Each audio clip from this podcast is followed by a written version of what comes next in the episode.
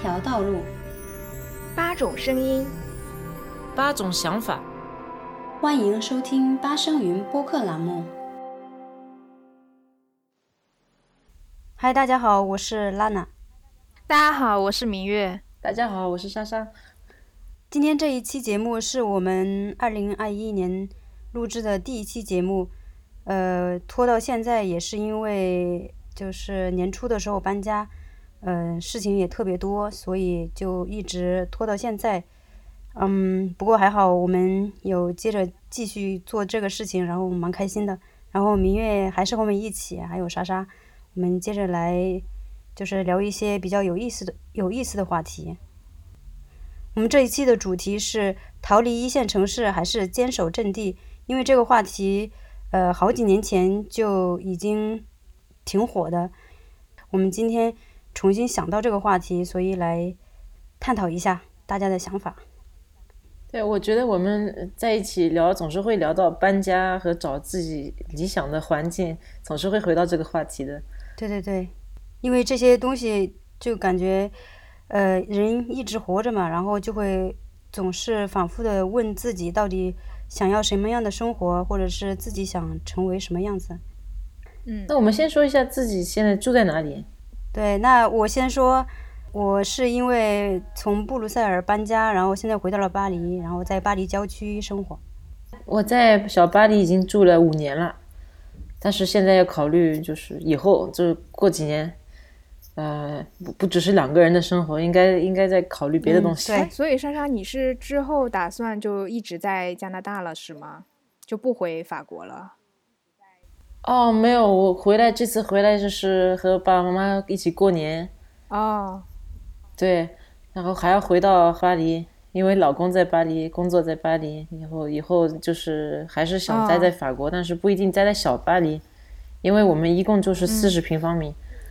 对，有就也只有一个卧室，你肯定以后还是不够的。对，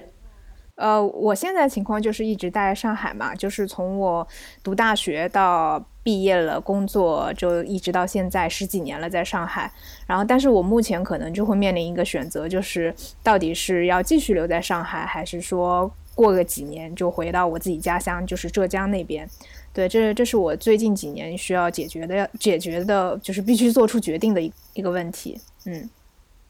对，对了，我我刚才突然想到，就是就比如说那个莎莎你们的那个房子，我突然想到，呃，需要增加空间的话，我突然想到你们可以做一个那种高架床，就是可以定做一个那种，呃，上面是床，下面就是你下面的空间都省出来，然后可以放一个婴儿床。啊，对，这个也是个办法。这样这样子会就是把空间利用的更好一点。对，可以增加这么一年两年的时间，孩子没没就孩子还特别小的时候还可以，就是用一个弄一个小小床，但是等孩子再大点，你还是需要换一个大一点的空间。嗯，对对对对，而且这个这个想法也是因为我们在家里隔离了差不多一年了，所以发现大城市本来所有的好处都都都消失了。全部都消失了，所所以现在就考虑，如果在城里面要花这么多钱去付房租、付就是城里的生活，但是一个好处都没有的话，但是但是之后疫情如果好转的话，我觉得要那其实情况会不会不太一样？我觉得这个有很大一个区别，觉得以后只会越来越厉害。我觉得这个有很大的一个区别，就是你有没有孩子和呃。呃，这个这是一个很关键的因素，因为如果就只有两个人的话，感觉怎么样都可以。但是，一旦有孩子了，你就需要很多空间，还要考虑教育问题这些东西。嗯，如果不排除就是说，呃，你本身特别有钱的话，这个不在考虑范围之内。但是如果只是一般的家庭的话，你肯定，嗯，在大城市生活的那个生活质量肯定还是不如在小城市的这个生活质量。但是总的因素还是要考虑到工作还有生活，就各个因素都要考虑到，所以也不能说就你要是回了小城市，你如果不能，嗯，就是说没有工作或者是呃没办法就是挣到钱的话，那你肯定还是要留在大城市的，就是这个是一个就是说要综合考虑的一个问题。嗯，那明月，你说你要如果要回浙江的话，是不是先要把工作找到，然后，然后再回去呢？还是你先回去，你没有自信，肯定能找到？要要这样子讲，嗯，就是先说我的那个现在的工作性质，我一直是做设计师嘛，但其实我这个是。工作就我这个行业要回家找工作的话是非常难的，虽然也有相关的就是这种岗位，但是薪资和那个工作的内容啊，你接触的人群跟在上海这样的环境里面是根本没有办法比的。我之前就是刚毕业的时候也有也试过，就是想要回家嘛，就当时没有想要留在上海，就想先先回家找工作看看，然后结果我就回去上了一天班，我就逃掉了，真的是逃掉了，就我第二天就不愿意去上班，我觉得太痛。苦了，就是工，就是他的工作内容，就是因为你做设计的，总归还是希望工作内容能有趣一点，就也丰富一点。对对对，但是在我家那个就是一个小城市的话，其实，嗯，就设计类的工作真的是非常非常无聊的，就是做一些网，当时我找的是一家就是帮公安系统做那个网页的一一家公司，然后他们做的网页就特别难看，非非常丑，嗯，就 有。但但是所所以需要设计师。地方他的客户的审美就已经对方的客户的那个审美就已经固定在那个 样子了。对你没办法做漂亮的，他们土土的风格，他们不会要的。就是比如一片蓝蓝的天，对对，就一片。比方说那个画面就是一片蓝蓝的天空，前面都是 那种就是抠图抠出来特别假的那个向日葵，就那种感觉。嗯嗯，反反正就是就特别难以忍受。然后而且他。我家那边的上班制度是这样的，就是你，嗯，反正上班时间是特别早的，嗯，是八，我记得当时是不是八点钟上班，然后下午四点半下班，然后是要一周是要上六天的，只有周日一天休息。我家那边大部分都是上六天休息一天。然后这个我也挺接受不了的，我就希望有双休日，所以后来啊，而且薪资也特别低，就这个真的大环境如此，没有办法，就是人就是整个城市的人均工资就只有那么高，你一个设计的行业根本高不起来，嗯，然后没办法，我所以我上了一天班之后我就逃掉了，然后又最后还是决定回上海，然后在上海这一待就待了那么多年。一开一开始其实确实就刚毕业那会儿，我我其实挺不愿意在上海待着的，因为觉得这里毕竟不是自己长大的地方嘛，也不熟。然后上海人也确实有多多少少有点排外了，虽然他们现在已经我觉得已经改善很多了，但是但是你始终很难融入到你，其实你自己心里也是很难融入到这个城市里的，因为毕竟不是你自己的家乡。然后，但是，但是，确实那么多年来也已经习惯了上海的生活。就很多人都会说，嗯，一线城市的那个生活节奏很快嘛，包括工作压力也大，然后房呃就是物价高什么的。但其实这些在我来看，在我看来，就是嗯，好像也不是特别大的问题。我本身就是那种比较喜欢，就是工作能井井有条的做下来，然后大家都能把事情做好的那种。就嗯，就。就这种工作节奏，在我看来是完全没有问题的。反而那种拖拖拉拉的工作节奏，我我是不大喜欢的。所以我觉得在上海的工作我很适应。我觉得，嗯，确实是我想要的那种那种工作环境，包括节奏。嗯，然后生活呢也。也基本上就习惯下来了，就自嗯自己一个人也能很就是做饭呐，然后自己生活哈，搬家这些基本你会你都会遇到的问题也都能解决，都能适应下来。所以这么多年过下来，其实已经非常习惯了。然后，但是我觉得，就是为什么最近几年忽然就是还就是有一个想法，就觉得我可能还是要想一想，就是。嗯，未来几呃，就是为自己以后的事情要考虑一下。就像你们的话，是因为遇到就是结婚生孩子的这个节点嘛，会考虑一下，哎，我到底要找一个什么样合适的地方去居住，然后对孩子好不好之类的。虽然我现在没孩子，但是我考虑比较多，就是哪怕我我现在没有孩子，那等到以后我可能过了。嗯，五十岁、六十岁，我需要养老了，那个时候我该怎么办？我不可能真的一直都留在上海的，因为在上海养老成本会很高。就如果你不是上海人的话，然后你又没有在上海又没有房子的话，那这个养老成本太高了。因为你你退休之后，你的退休金可能连房租都都负担不起。对对，就就这个我就觉得是个很大的问题。我都没有想到设计师能够退休这个概 念。要做，你的意思是一直做到生命的最后一天吗？对，其实对对对，设计，对。对，我也真的没有想过要，就是说要退休，就说某你你你天天上班，然后做设计，然后你某一天突然停了，然后你就不做设计了，我感觉好像很奇怪，就还还是会感觉会一直在这个，就会说就算你不是给服务客户或者是什么的。对，会一一直做这个东西。虽然我也很想就是一直做下去，但是必须要考虑一个实际问题，就是万一你就是身体不好啦，或者精力不够了，就是年纪大了，你你的那个工作能力肯定是会下降的。嗯，然后那个时候该怎么办？因为我们我们这个设计行业，它又不是说像那种呃公务员或者是医生、医生或者是教师这种有编制的行业，就你退退休了之后是会有一个很好的保障的。我们是没有的。对，所以我觉得必须对我以为以后要多考虑一点，因为可能是因为我单身的原因吧，就是所以我考虑的都都都是我以后老了一个人该怎么办这种事情，想的比较多。因为我觉得对我来说最最担心的就是这个问题。至于就是你年轻的时候一个人，那那是无所谓的，你要怎么样都可以，就你去哪里啊，或者是什么样的工作，你要过什么样的生活，其实都可以。但是必须还是要为以后老了的事情要考虑考虑。而且我比较受刺激的就是，嗯，国庆的时候我回了一趟家嘛，然后就发现我家那边的房价涨得好快，然后就快到就是在我再不买房子的话，我在我家里的房子我都快要买不起了，所以那个那个时候就，呃，一一个冲动就在家里买了房子嘛，然后既然买了，我就想着我不能浪费它，我我得回去住才行啊，所以就就开始慢慢开始想，哎，我以后如果真的回家的话，我要怎么办？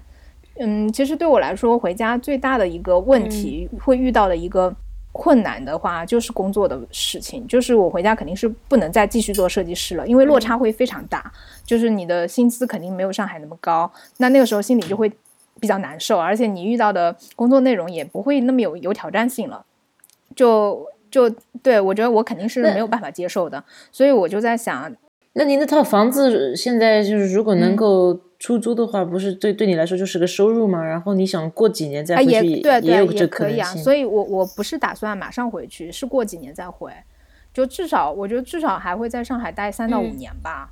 因为现在马上回去对我来说，我嗯就也挺难割舍的。因为在上海也有朋友，然后生活也习惯下来了。对你马上如果让我马上回去，我也不知道在回家要干嘛。所以，我我想我是想利用这三到五年的时间，先好好规划一下，就是我回家可以做什么事情。就如果不做设计师了，那我可以做什么？我本来有几个想法，就是比如说开瑜伽馆啊，当瑜伽老师，然后或者是就是因为我哥就是那边也有一些工作，然后我也可以帮他忙，就是做一些呃，就跟在他那边做点事情，所以会有几个。就是会有几个选择吧，就但跟设计肯定都是没有关系了。嗯，或者还有一种可能性就是，如果我老板可以接受的话，我可以回家远程帮他办公。对，现在国内有没有这个远程工作这个概念？是不是很很容易？其实有，有有有，其实有。我我们自己公司也是这样子的，就是我们会有嗯有一些就是合作的那个。比如视频剪辑师啊，或者是三维图的那个效果效果图那个渲染师，他们都不是在我们公司的同事，都是远程帮我们办公的那个兼职的同，就是兼职的那个工作伙伴。那拿的工资是上海的工资吗？还是嗯更低一点的工资？嗯，是呃是上海的，呃嗯，因为他们就是这几个工作伙伴，他们自己本身也是住在上海的，所以他们拿的肯定也是上海的工资。哦，对。所以远程办公这个倒是也是可行的，就是三五年之后，这个事情谁都说不准，说不定后面就是这个远程工作就越来越普及，说不定你回家之后还是可以做自己的本职工作，对对对，还是都有可能的。是。我希望是那样吧，因为那样子遇就是你遇到的转变是最小的，对我来说是就是最有利的，相当于我我又可以回家，然后又又可以继续做自己喜欢做的设计师的工作，然后不用做出特别大的转变。因为如果我真的要回去做跟瑜伽相关的事情也好，然后做别的行业也好，其实都相当于重新开始，对我就。那我觉得可能对每个人来说，可能这样子的重新开始都都蛮需要精力和那个毅力的。我不知道自己能不能坚持下来。但你回到老老老家，你的以前的朋友他们现在都在干什么呢？就我老家的朋友嘛，他他们大部分就是呃，要么是那个嗯，就是公务员，对，公务员最多，然后或者是老师啊、医生这一些的，然后也有就。就其其他行业还蛮少的。我基本上同学好像都是警察，就是要么是公安系统的，要么是法院系统的，要么就是那个学校里的老师，都是很稳定的基本都是这些。嗯，也啊，也有一两个是，嗯，就是自己自己那种，就是那那个叫什么，就是个体经营户，就就个体经营的，就是开个小店呐，就是做蛋糕啊，或者是做就做西点啊这一类的，生意也蛮好的。嗯嗯嗯嗯，我我有一个问题，就是你每次回家的时候，你还是会去见你的朋友吗？就是以前的小学同学、中学同学这种。会，但不多，就能联系的大概就三四个。对。但是你们聊天的时候还是可以，就是说价值观什么的都没有什么太大区别，就能不能聊到一块儿？嗯，聊其实都还能聊下去。你你要说价值观很一致，倒也没有。就哪怕我在上海，我遇到的朋友，其实你说价值观特别一致的，其实也不多，也就那么几个。嗯，对。但是还是能聊，还是能聊下去，因为毕竟大部分也都是高中同学嘛。其实大大家的成长经历什么都是很相似的。所以你你觉得回这个老老家不会觉得就是失去你这个自由，那他不会觉得压力很大吗？对这个一个就是统一的一个生活模式，像就是带小孩儿，然后要要买房子、买车，就是一个固定的模式。其实，在上海也是一个固定的模式，对，都是一样的。大城市 其实都是一样的，你的这个人生轨迹都是一样的，要经历这些。对，是的，其实都，其实我我我觉得就是你你生就是选择在哪里生活，就是选择你自己的宜居地。其实主要考虑的，我我觉得可能很多人就是。会考虑，就是说，哦，那个城市是，就比如很多人很向往一线城市的生活嘛，他们其实想的最多的就还是外部环境的东西，就是一线城市，嗯，就是工资高啊，然后工作机会多，然后比较繁华，人又多，然后生活很便利，可能考虑的更多是这些。但其实我觉得，嗯，你要决定就是在哪里生活，其实最多的还是要考虑一下你自己个人的需求。其实对我来说，在哪里生活的分别倒真的不大，因为我本身对外部环境的需求不是很大。我大部分时候都喜欢自己一个人待着，那对，嗯，那在上海一个人待着和在家一个人 待着，对我来说差别就不是很大。哪怕是朋友，我也是通常线上联系比较多。就在上海的朋友，我也不会经常出去见面什么的。其实主要也是因为上海太大了，真的，他们都住在浦东，然后我在浦西，跑去一趟就跟出了上海差不多。对对对。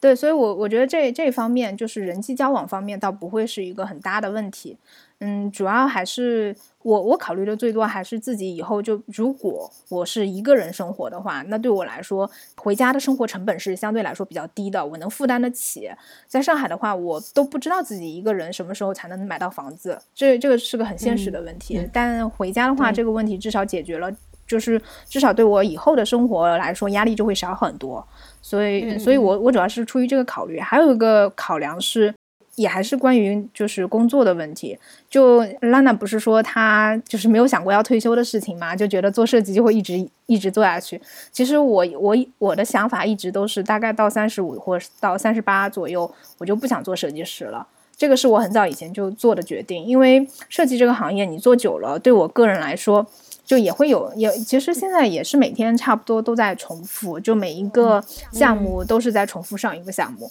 就也也就很，它也是个变成很规律、很有，嗯，就是很有很模式化的一个一份工作了，就没有什么创新，也没什么创意了。所以我觉得就已经差不多，就是该结束掉这一份，怎么说呢？就嗯，可反正对我来说可能没有办法。行业是吧？对对对，我其实一直挺想换行业的，而且做对我来说做设计就是，就如果是以目前这个状况继续做下去的话，我就只能一直是帮别人打工，就是一直是当一就是就一直是拿这一份死工资嘛。然后我觉得就是生活的可能性就是呃就是职业上的可能性就真的太小了，嗯，就一眼望到头了。所以我我就想，那我可不可以尝试点做点别的什么事情？嗯。但是这要做别的什么事情，这个想法在上海是要花很大的成本的。我生活，我生活里面最就是朋友身边的朋友说的最多就是，哎呀，我想创个业，我想要开个什么店，然后我想要怎样怎样，我不想工作了，我要做自己喜欢的事情。结果说这话的十个里面能有一个做到了就已经很了不起了，大部分都只是说说，因为要付出的代价太大了。你在上海这样子做的话，因为对，嗯。嗯，对，一虽然上海机会多，但是你做任何你想要做的事情的话，就一个你有，嗯，就特别是你自己本身还有房贷压力的话，其实你很难迈出那一步的。嗯嗯，就基本上你没有什么特特别充裕的资金。但是如果回家的话，就是对我来说，如果回到我出，就是回到我家，就是虽然是个小城市，但是它其实，嗯，给个人的机会会更多。就是如果我想做，就像我刚刚说的，哪怕我去开个嗯瑜伽馆，或者是。我要自己做做一个设计工作室或怎么样子的，其实在家里面都会更容易一些。我们支持你开开瑜伽馆。嗯嗯，对，呃，我觉得开瑜伽馆可能是我目前能想到最现实、就最最实现性可最可行的一个方案了。嗯，对，虽然在上海也能开瑜伽馆，但是，嗯，就你如果你又考虑到那个生活的问题的话。就我如果在上海开一个瑜伽馆，想要靠着瑜伽馆能够把自己的嗯，就是下半身的那个养老问题解决，还还是会有点难度的。对，但是在家里的话，而且竞争竞争也很大，对，竞争也很大，竞争非常激烈。对，你在小的地方的话，嗯，就是人你的那个人际关系也比较就是能够利用拓展开来的话，就是你对对能够对很好利用。然后在上海的话，这个圈子里面就是其实你人多，但反而你这个圈子也就是一个特别小的圈子，并不像你在主要是竞争。对，就像你刚刚说的，主要是竞争真的很大，因为上海就是好的瑜伽馆很多，好的瑜伽老师非常非常多，嗯，基本上你就很难竞争过别人。但是我回家的话就会好，就会好一些。对，呃，我呃，而且就是因为像我刚刚说的，像我朋友。就是要么就是在公务员系统嘛，要么他们就是自己个体，就是经营一些小生意什么的。然后包括像我家的亲戚啊，然后大部分就是他们身边的人不做白领的很少，就是朝九晚五上班的非常少，大部分都是会有会会经营点自己的小生意或者小事业的。其实我觉得这样也蛮好的，尤其是我哥就是。就是，嗯，他他是去年开了宾馆，就去年开始就是着手做宾馆生意嘛，然后今年就已经，嗯，宾馆开起来了，然后整个生意也蛮好的，他运营的也非常好，就是让我看到希望了。就是你其实在一个小地方是可以做一份很完整的事业的，我就觉得还蛮好的。嗯，对啊，对，就像我父母那边，就是我们经常就是开玩笑说啊，要不我们就是我们也回我父母住的那个城市，嗯。每次我都说，哎呀，去回父母家的话，你像做设计，你根本就找不到工作，你只能自己对啊重新去想一门，就是做生意，或者是不管是做做什么，反正就是你要肯定要想个办法，你不可能就是还要去给别人打工做设计师，你肯定是自己当老板，就是开一个什么嗯店啊，或者是机构啊什么的。嗯，我想到就唯一的可能性的话，我可能去去那边开一个。就我之前是想到的是在成都，我说去成都开一个法语学校啊，也蛮好的。对对，开一个就是那种培训那种法语学校那种托儿所，呃，小的那种呃教育机构，就是教法语啊，或者是呃培养小孩子的这种呃审美艺术情趣啊这种东西。一般父母来说，他还是愿意就是花这个钱，嗯，去培养孩子的一些各方面的一些。就是能力还有修养什么的，就是也是一种可能性。而且像我父母的那个小城市，就是一整天打麻将、不务正业的人还是挺多的。就说如果你真正要把一件事给做好的话，你的那个机会还是特别特别多的。我觉得在我父母那边，他们很多人都是跟风，或者是看别人开了一个餐馆，啊，就是赚的挺多的，然后你自己又去开一个店，或者是。呃，有人要去开了一个麻将馆，嗯，我觉得这也挺容易的，就是特别跟风，然后没有自己的一个独立思维，然后去做一份就是别人没有做过的事情，嗯，所以就是对我们就是这种的话，还算能吃得了苦的话，如果回去真正的要去开展一份事业的话，还是有那个可能性的。但是，一想到那个小孩的教育，就又 又算了。还是，嗯，因为你必须小孩要必须要上学，你如果想，就是很注重孩子教育这一块的话，可能你在这方面的放的精力要更多一些，然后你就没有自己的这个其他精力去再去搞一番自己的事业的话，那就我就觉得挺难的。所以我就还是想，就是说，嗯，觉得在大城市里面生活，教育这方面，我可能就是没那么呃担心，然后我也可以就是还是可以做一些自己喜欢的事情。如果像在小城市，如果虽然我不是说我天天要去博物馆，或者是我天天要去看音乐会什么的，但是我是想的是，当我想看的时候，有一些东西就在那儿，它你你可以去看。但是如果你在一个小城市的话，你想看的话，你不是说，哎，我们今天明天去看一个什么东西，然后你就可以去了。所以我还是需要有这种便利，就是享受这些文化方面的一些东西。而且我觉得现在住在郊区的话挺好的，因为郊区的话至少比那个巴黎市内会更安静一些，然后空间会大一点，然后嗯，房子也要便宜一些。然后，但是如果我要说我要去巴黎干什么事情？你还是就是说，你可以享受到巴黎这边的，就是这这种优点。但是如果去了那个其他城市的话，我我没有，因为我没有去生活过。但是我的想象当中，我就觉得就觉得有有点恐怖。就比如说之前我们有这个机会在法国的一个城市去那边生活，然后他也有有一份很不错的工作。但是我一想到这个，然后我一有一周我都没办法睡好觉。还有主要一个原因就是你去了一个其他城市，但是你没有朋友的话，嗯，这是我最恐惧的一个地方。但是像明月这种情况的话，因为你是回到你父母家，就是回到父母家，然后你还是有你的朋友在那儿的话，这个就是就是又又是不一样的，就不是说到了一个陌生的地方，然后你自己一个人。所以就目前我的情况来说的话，我可能还是更喜欢，嗯，在大城市，就是住在大城市的郊区，因为。因为大城市室内的话，那个房子价钱太高了，也住不起，而且那个生活成本特别高。哦，对的，其实我觉得你你家那个位置蛮好的，就就是上次就是之前我跟小玉去的那那个地方是吗？对对对对对，对我觉得那个位置蛮好的，就其实离市中心也不远。对，反正我现在挺满意的，就住在这里，但是就是觉得。嗯，还是有点小，可能等几年，可能去换一个大一点的房子，就说有这个可能性。但是你如果是在巴黎市内的话，就我觉得这个可能性很小。但是在郊区的话，还是就说有这个可能。我我最喜欢这个巴黎的优点就是可以走路走的任何地方，就是我不需要开车，然后也不需要。就是买很多很多菜，因为我在我在加拿大住过很很多年，在郊区住过，我觉得这个是郊区生活就适合，嗯，大家庭。就是你要去买菜的话，就很大很大的超市，你要停车停的，就买菜买半天，然后去任何地方都要开车。嗯嗯，我我觉得如果你是单身的话，就在在城里面有这个自由，可以去每天买一点点菜，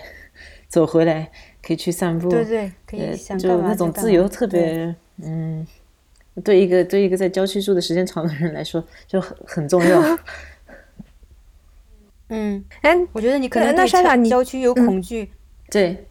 主要是因为加拿大的郊区太大了吧？我觉得我那时候对住的离离市中心特别远，那时候我不开车是学生，所以就就靠交交呃那个公共汽车。那公共汽车如果哪一天他迟到或者他不来的话，我就可能就一个小时在在雪里面就在那等着，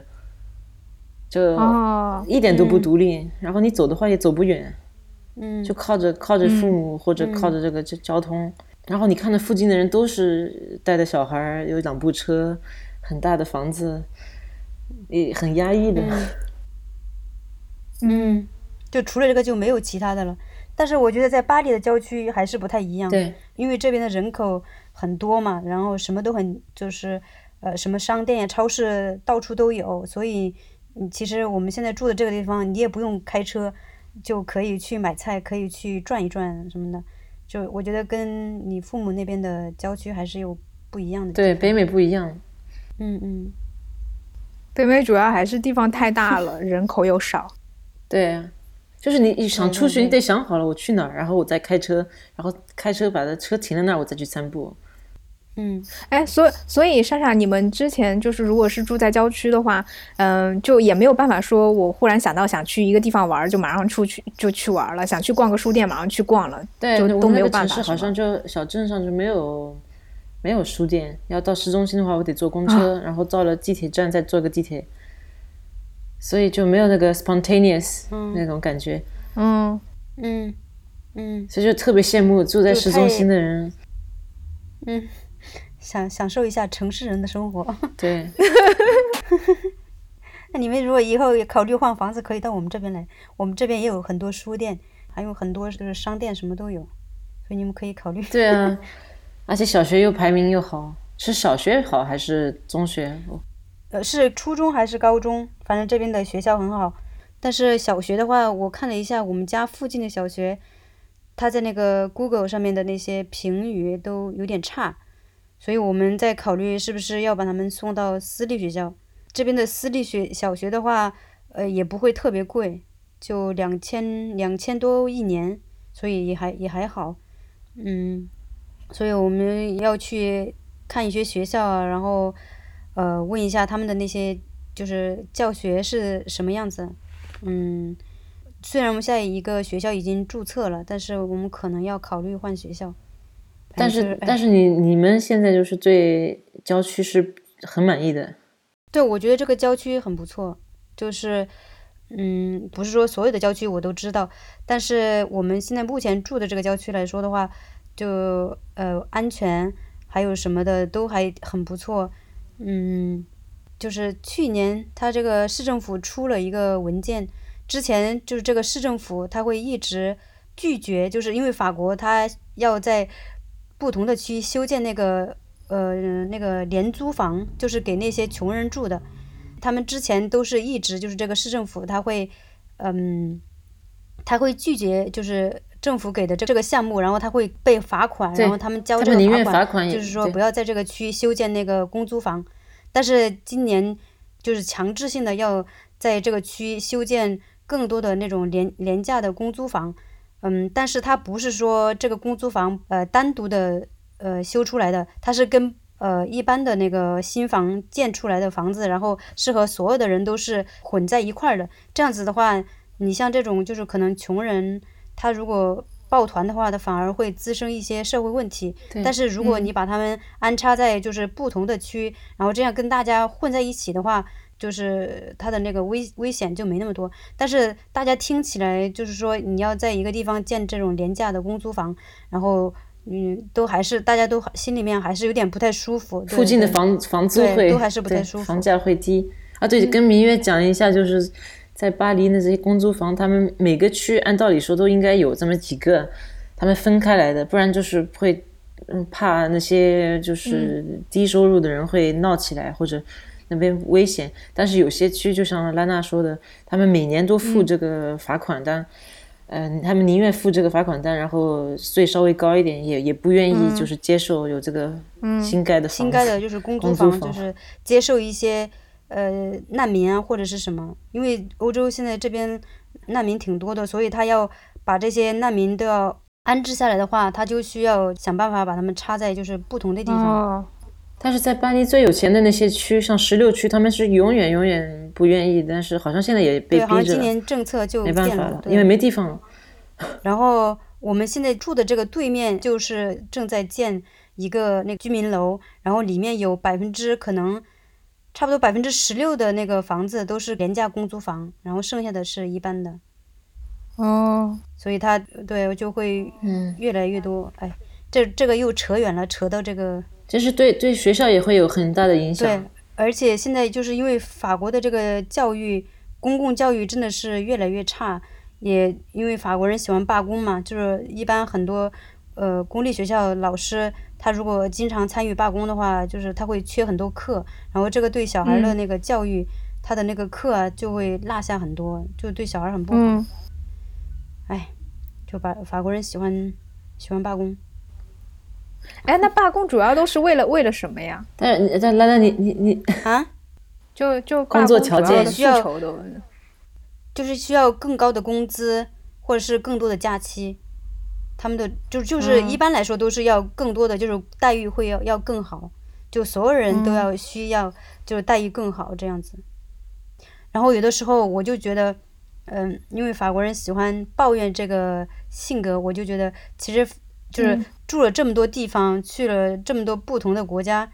也不说去了好多国家吧，就是说有一个对比吧，就是至少就是法国人这么喜欢抱怨，但是他们是看不到自己，就是其实相对呃其他世界上很多其他国家的人的生活条件的话，他们的条件是真的不知道好很多。但是他们是就是说，呃，有很多人都看不到这一点。但是我不是说他们不应该罢工，就是说每个人他会，嗯，要求就是自己更多的权权益的话，这个是可以的。但是就是你没有对比就没有伤害，就是他看不到，就是其实他已经生活条件已经很好了。但是法国人他们罢工，觉得不只是为他们自己罢工，是为了整个世界，就是去去争取这个这个权利。然后他们还会觉得，如果我让一步的话，你会把把我说的更多，所以我每年都得就是证明我还存在，我还得去罢工。嗯，对他们也不光是为了自己，也为就是很多，就比如说很多人他去游行，他就会是去为那些难民争取权益啊什么的，就是他也不光是为了自己，反正就是为整个社会、为大众 着想，就是他们喜欢管闲事。所以，所以，兰娜，你觉得，呃，五年以内你们不会搬家了？嗯，这次我真的不想搬了，因为我现在考虑的这个，呃，可能性的话，嗯，你如果让我去，呃，如果有其他机会去欧洲其他城市生活的话，我是不会再考虑了。要么就是回中国，或者是去日本，这个还有一点可能性。但是你让我去其他地方的话，我真的不想去了，因为我觉得，呃，换来换去都那样。都没什么太多区别，所以我觉得还，我我觉得我觉得日日本你们想一下，我觉得日本你们还是不要去了。我觉得以 Fix 的性格，日本的职场他肯定是受不了。过几年会缺很多。对他们就是说现在，呃，因为现在因为现在好像我不知道，对，好像十年那个日本的人口都是负增长，然后就他可能如果以后你要去那儿的话，可能比。对啊，以前会更容易，但是就是，然后最近这段时间，因为这个疫情，他们不过他们的经济反而就是复苏了，就是经济反而更好了，因为他老是会收到一些，嗯，什么某某某某介绍一份工作，你有没有兴趣啊？我们面试一下，他老是会收到这些这一些东西，所以他就会勾起他这个想去日本生活的欲望。嗯，所以哎，但是他这么一说。我 觉得也挺吸引人的哦，但我觉得日日本的那个职场环境，他肯定受不了吧？就就日本人那么，就是如果是国际公司，国际公司的话还好，没有那么，哎呀，是这是都是我们自己的想象啊，嗯，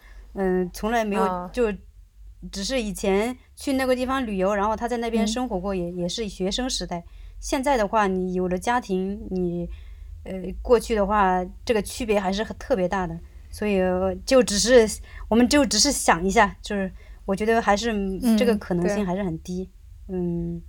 哎，生活在日本，你可以经常回国啊，这也很方便的，坐两个小时飞机。那我我想的是，如果我要去日本生活的话，千万不能让我父母知道，那我爸爸会把我打死。他 你已经是卖国日是吗？仇日，卖国贼。你还有还有脸？那你在日本拿的工资是日本人给的，那也没事儿，你把它再拿回中国去花就赚日本人我就跟他说，我在赚日本人的钱。但我觉得这个可能性还是很少，主要是因为你只看到美好的一面，你看到日本哇那么多好看的东西，那么多好吃的，呃，风景也也这么好，呃，城市又很干净。什么都很好，但是你没有看到不好的地方。对，最开始想到的就是去日本生活的话，我可能就想到这个校园暴力的事情，然后我就觉得我不能忍受我女儿就是被校园暴力这种，嗯，所以我我想我觉得我，但是艾艾玛和路易斯会如果去日本的话，他们会很受欢迎，他们长得像就像卡通一样的。那 我觉得不一定，其实我好像我不知道是什么什么时候在。哪个地方看到的？就是其实这个混血儿在日本好像还是会有一些受到歧视，不像中国那样，就是大家都很喜欢混血儿。但是在日本的话，好像不一定啊。真的？对，对我我我我好像是在那个《名侦探柯南》里面有看到，就就《名侦探柯南》里面有一集，就它里面不是有个角色叫，呃。哦，我我忘了，反正里面有一集是那个，它里面有个角色叫阿笠博士嘛，然后阿笠博士有个青梅竹马的，就是就是好朋友，是个女孩子，然后从小就是好像就是在阿笠博士的记忆里面，就那个女孩子就呃，一小小学时候一直被别人被同班同学欺负，然后但是后来因为他们都失联了嘛，他就不记得他那个女孩子被欺负的原因。然后后来就是，嗯，就老了之后就又遇到那个女生，然后才知道那个女生是因为她是外国人，所以就一直被同班同学。哦，你记得好清楚，因为她头发颜色跟大家不一样。我忘记了这个，嗯。可能。对，好像有有这段，所以我当时还很奇怪，在我在想啊，原来日本就是外国人在日就是在日本人学校里面就是会会被欺负，就当时也就好像印象是是有这个印象的，而且那个像这个第一个是校园暴力，还有什么就是那些去当 AV 的女生挺多的，所以我现在不是说，现在不是说要去，你这个想多，我就我就觉得。我就给给我的这种印象就是这种，然后我就啊，千万不要发生在我发生在我身上，所以我还是这个扯的有点偏了。那还是挣日本人的钱。哦对哦哦这种，不想不想这样去挣钱啊，呃这个是个说的有点偏了，嗯，所以我所以总的来说，我们应该不会，没有，我觉得应该不会再搬家了。还有还有一个也是因为。他的父母年纪也大了，然后我也就是离离父母太远，确实也不太好，所以我觉得搬家的可能性会很小，不想再不想再搬家了，不想再去其他地方了。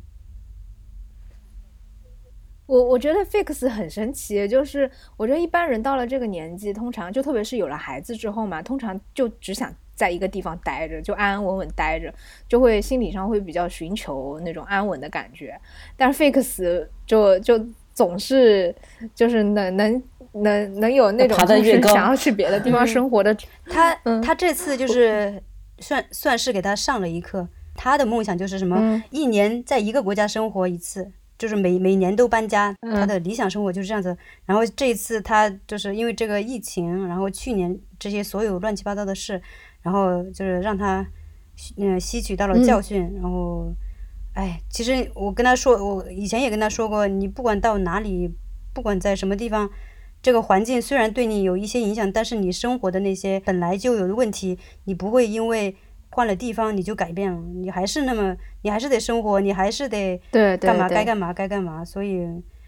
所以这次就就算是吸取到了教训，觉得没没必要搬来搬去的。每次就是，呃，搬家的话，这个不光是经济成本，而且还是人的这种精神成本都还是很高。你要还要去认识新的人，去结交一些新的朋友，真的，嗯，反正就挺，就是挺费挺费力的，反正。所以，所以我们不想，可能不想再不想再搬了，就这样，好好的。对啊，孩子都读书了，我们搬来搬去。等他们等他们读书毕业以后，等他们有自己的生活，你们还可以还还是可以出去玩的。对对对对对，以后以后再说吧。我就我觉得就是现在以后的事情，因为我是一个呃，也不是说目光短浅，就是我不会想很远，就是把目前的生活过好了就行了。以后的事情就就再说。嗯嗯。对的好，我们过五年再再来录一集，看看到时候我们在哪儿。过五年再再以同样的话题再来聊一下。嗯嗯，我最近看了一本书，是一个法国的社会学家和哲学家他写的一本书，就是叫《回归故里》。然后他是就是从法国底层，嗯，底层阶级的那种家庭出来的，然后他自己他父母都是工人，然后他是一个同性恋。他现在是处在一个就是等于是法国的一个上层社会，虽然他不是说他很有钱，但是他在这种精神世界的这种分化的话，他完全是跟他父母是就是完全不一样的，所以他对于他来说，他是很反感他父母的那个阶层。然后他写的这本书就是他重新回到自己父母住的地方，因为他那个。嗯，他的那个父亲去世了嘛，然后他回去重新就是通过重新去看他的这个从从小长大的这个环境，然后他怎么样，嗯，从这么一个底层跳到现在的这个阶层，嗯，就是有一个一个大的跨度，就审视自己的呃这个这个社会呃成长经历，然后像他们这种的话，我觉得都是呃就是想逃离自己的一个阶层，不想再回到自己以前生活的地方。虽然说现在我觉得中国的这个呃阶层划分没有像西方国家这么就是这么明显，还有就是呃它的那个跨阶层的这个可能性，嗯，在国内的话还是更多一些，因为你可能呃父母做生意然后有钱了，然后其实你还是可以到一个比较。呃，好的一个一阶层，然后就你的后代的话，有更多的好的条件，有更多的嗯教育机会，嗯，所以这种呃阶层的这种兑换的话，还是有很多可能性。但是在西方国家，这种呃阶层的这种调换的话，就很就很少，因为一般如果像这种呃底层社会的人，他自己首先这个他的这个。呃，社会圈子就比较封闭，然后他的那个目光还有他的那个眼界，嗯，都很窄，所以在这个社会上有很多呃优秀的资源的话，你永远都是都不会轮到你这个穷人家的孩子。但是本身他这个人是因为他后呃，虽然他的这个成长环境是一个很就是底层社会的一个家庭，但是就是因为他自己喜欢读书，然后他通过读书的话，他了解到很多。他本身这个阶层了解不到的东西，所以他能够，呃，就是走出、跳出父母级那一代的这个阶层，嗯，然后我也觉得这是一个，呃，就是一个很好的例子，就是说你还是通过读书还是可以，就是有这个可能性去改变自己，嗯，对我就想到这个。嗯，啊，其实说到这个问题，其实在国内有也有啊，因为这几年就是国内一直很流行一一句话嘛，就是说寒门难出贵子，就是以前就是中国古语不是有一句是寒门出贵子嘛，就成语里面。就意思就是说，你家虽然就是很穷很贫穷，但是你可以通过读书或者就以前的话就是考进士啊这一些，通过这些方式能够就是摆脱就是原来的就是那种贫穷的环境，然后是进入到就是上层的那个阶层里面嘛。但是最近几年就是国内越来越流行的一个思潮，就是觉得寒门难出贵子，因为就是教育成本在越来越高。就是你如果是比就打个比方，你如果是生活在一线城市的。跟你一个生活在，比如说河南或山东的一个三四线小县城的，就是你们面临的高考压力都是不一样的。因为像山东、河南这样子的人口大省，他们的就是高考的人口基数非常大。然后录取分数线非常高，就跟你一个上海的学生，他的高考的难度完全不能相比的。就是可可能你在上海一个能考一本线这个成绩的学生，以他的能力，如果扔到那个山东或者是河南的考生堆里面，可能只能考个三四本啊，没有四本，就可能只能考个四本，啊，可能只能考个三本。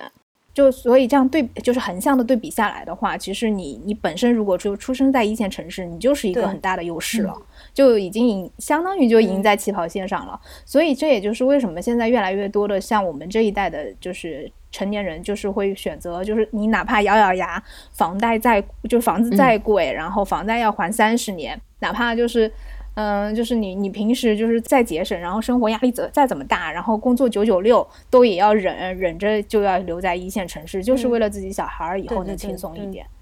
嗯，但其实他们小孩也不轻松，因为就现在有越来越多的，就是中产阶级，就是上海的中产阶级人，就是比例越来越高了嘛。那大家其实都是卯着劲儿的，就是把所有的资源放在孩子身上，然后各种培训啊，呃，然后上好的私立学校啊，一年学费十几万啊，真的相比那个兰兰娜刚才说他们那个，你就是巴黎的那个私立小学就两千的那个学费，跟就真的跟上海的私立学校根本没法比啊。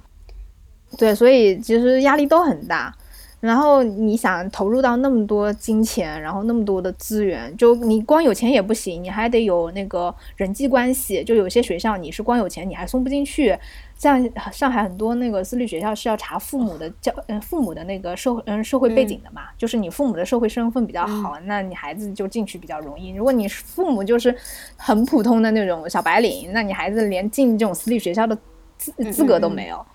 所以，对，嗯，对，所以就，所以这是也是也是一个让我，呃，不能回国的原因。我一想到这个教育问题，我